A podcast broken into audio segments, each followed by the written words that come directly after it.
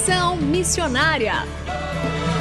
Alguém da Ásia me disse: vem me ajudar. Posso ouvir a África pedir por socorro. Ruanda, Somália, Nigéria clamando.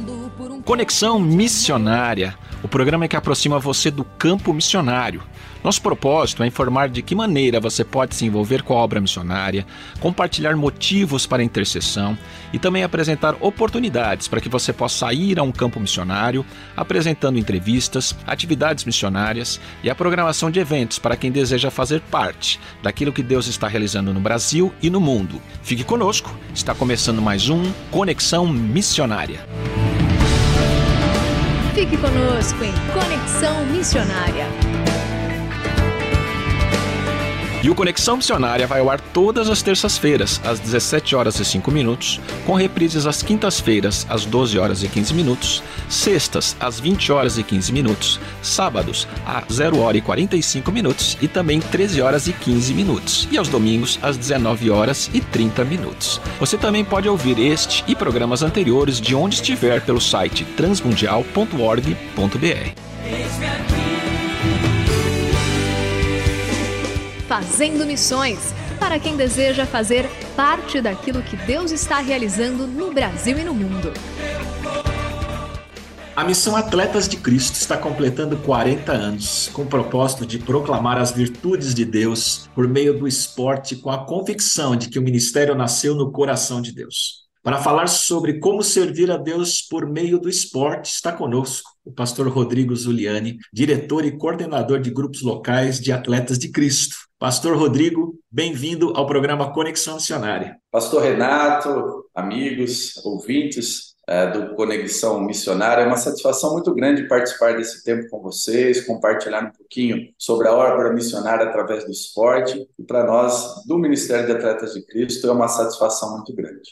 Primeira pergunta, Pastor Rodrigo, é falar sobre como uma missão começou no coração de Deus, parece até um jargão cristão, mas como essa convicção dirigiu atletas de Cristo a chegar a esses 40 anos? É, como o pastor disse, esse jargão, né? Mas é a convicção que nós temos, né? Se nós pensarmos ah, lá na década de 70, né, quando Deus coloca no coração de um goleiro do Atlético Mineiro, né, nosso querido João Leite, é, o, a convicção de usar o esporte como estratégia, é, nós compreendendo realmente que é algo que partiu de Deus, né? Numa área pouco usada, pouca estratégia até então, e no dia 4 de outubro, de 4 de fevereiro de 1984, o Ministério de Atletas de Cristo nasce com essa convicção de ser algo que Deus desejou e deseja ao longo desses 40 anos. Então nós temos essa convicção que não partiu do João Leite, de Alex Dias Ribeiro, de tantos outros que foram instrumentos nesse início do nosso ministério,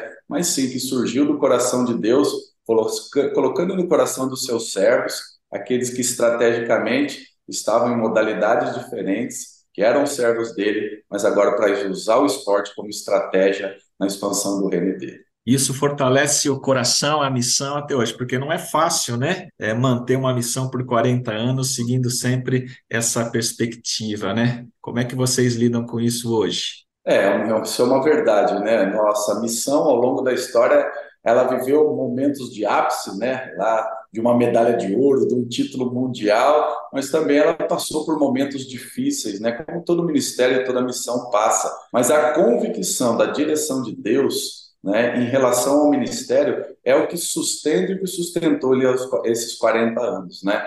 De ter essa convicção do que Deus queria e também deseja para nós, é o que nos manteve vivo, na verdade, né? A gente sempre fala nisso, né? O que nos manteve vivo é a convicção da proclamação e a expansão do reino de Deus através do esporte. Então, tendo isso dentro do nosso coração e com essa visão, é o que tem nos sustentado e acredito que há de nos sustentar até a vinda do nosso Salvador. O, está lá no site de Atletas de Cristo, e eu lembro que o Alex sempre falava sobre isso, fala sobre isso, que a, os grupos locais de, de Atletas de Cristo são a espinha dorsal da missão. Explica para a gente como isso funciona e qual a sua importância para Atletas de Cristo. É, isso é uma verdade, né? Na verdade, hoje nós temos, só para atualizar os dados, né? 86 grupos locais e mais seis grupos locais no exterior também. Então, nós somos um ministério nacional, mas também mundial, né? Então, nós temos líderes, é, missionários, pessoas envolvidas em outros locais também. E quando nós falamos sobre essa questão da espinha dorsal, nós estamos falando de grupos locais espalhados por todo o Brasil e também fora dele, que oferecem momentos de comunhão, de apoio espiritual, emocional a atletas e também desportistas de maneira geral. Muitas vezes, ao longo da história, as pessoas nos ligaram apenas ao futebol, e não é verdade, nós estamos em todas as modalidades, e não só atletas de alto rendimento ou amadores, mas também desportistas de maneira geral, porque o que nos impulsiona é usar o esporte como estratégia. Então, seja o cara do clube, do, da pelada ou da academia, nós queremos que ele seja né, esse instrumento de Deus também. E o grupo local vem para poder oferecer isso a esse atleta, a esse desportista, nessa formação, nesse discipulado, né, nesse evangelismo também que funciona por meio dele. Ele iniciou como se fosse um grupo local, né, um, um grupo familiar ou célula que nós temos nas igrejas, mas ele se expandiu, né? Hoje nós temos em projetos, em clubes, nós temos é, em igrejas, nós temos em vários locais e esses grupos funcionando através de um líder, que é o nosso missionário, líder local, que tem a responsabilidade de poder comandar esse grupo e assim poder proporcionar esse apoio, esse discipulado, esse evangelismo através das nossas ações por meio do grupo local. É, só para poder concluir isso também, a gente sempre gosta de falar que ele é um braço das igrejas apesar de nós termos uma missão, um ministério, mas nós temos as igrejas e os seus pastores como parceiros dentro desse projeto.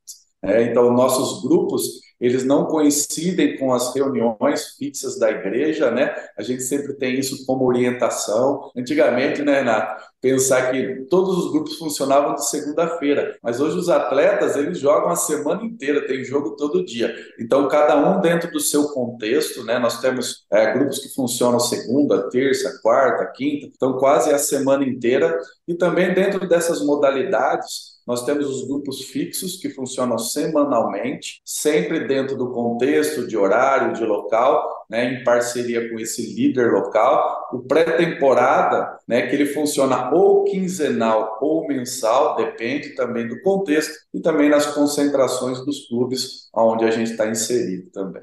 E você falou que tem grupos locais no exterior. Que países vocês têm grupos locais hoje? Olha, não, é bom sempre falar nisso, né? Mas nós temos hoje no Peru, em Portugal, na Alemanha, no Japão, na Indonésia e também nos Estados Unidos. Muito legal. E pensando na, no profissional, no atleta, sendo profissional ou não, mas como atleta que tem toda a sua característica específica, é como ele pode conciliar suas atividades com o servir a Deus. Bom, uma, um dos grandes objetivos do Ministério de Atletas de Cristo é a formação do atleta nota 10, né? Como eu já te disse, seja de alto rendimento, um desportista, seja da forma que for. E o que visa o atleta ou a formação do atleta nota 10?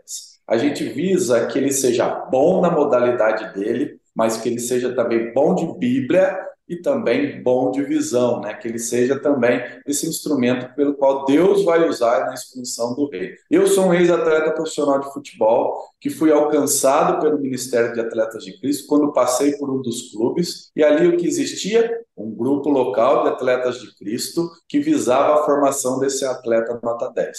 Então ali eu fui discipulado primeiro pela vida dos atletas no seu dia a dia mas também discipulado através da palavra do Senhor. E visionado também. Então, a partir daquele momento que eu fui formado como atleta nota 10, eu passei também a cada clube, a cada local, fazer o mesmo. Abrir um grupo de atletas de Cristo, evangelizar através do esporte e visar esse objetivo principal dos atletas de Cristo, que é a formação desse atleta nota 10. Então, basicamente é assim que funciona. É lógico que nós temos outros que não são ex-atletas ou atletas, mas que usam seus projetos, usam suas academias, visando dessa mesma forma o evangelismo, a mensagem que é Cristo, né, a formação do atleta nota 10, para que ele também possa ser aquilo que é base do nosso ministério, um proclamador do evangelho de Cristo. E é interessante porque você é pastor hoje de uma igreja local no interior de São Paulo e você era um atleta profissional do futebol e hoje é um pastor, ou seja, aquela semente que foi plantada no seu coração lá no grupo local trouxe você até um ministério pastoral, não é isso? Com certeza. O processo foi justamente esse alcançado por um grupo, né, evangelizado e discipulado por ele, ainda quando jogava veio o meu chamado pastoral, depois ministério pastoral, chamado missionário, e depois, né, já são quase cinco ou seis anos que eu recebi o convite também para poder servir naquilo que um dia foi a estratégia para alcançar a minha vida com a mensagem de Cristo, que é o Ministério de Atletas de Cristo. E você é responsável hoje pela coordenação, você é diretor de Atletas de Cristo e responsável por a coordenação dos grupos locais, é isso? É, justamente. Eu sou executivo da missão, né? Mas a minha função principal e de ação é a coordenação dos grupos locais. De todos esses grupos que eu te falei, a gente faz um trabalho de orientação e de pastoreio também, né? Porque nós vemos esse líder local como nosso missionário. Então eu cuido dele, né, oriento ele, estou à disposição dele para que ele possa desenvolver né, essa estratégia, o ministério, por meio do grupo local da ação dele. Muito bem. E na próxima semana, então, pastor Rodrigo Zuliani continuará contando sobre a sua experiência missionária, especialmente na Itália, e também novidades de atletas de Cristo. Pastor Rodrigo, obrigado e até a próxima semana. Eu que agradeço e gostaria de encerrar com o nosso lema, né? Amando ao Senhor correndo juntos e alcançando muitos. Deus abençoe a todos.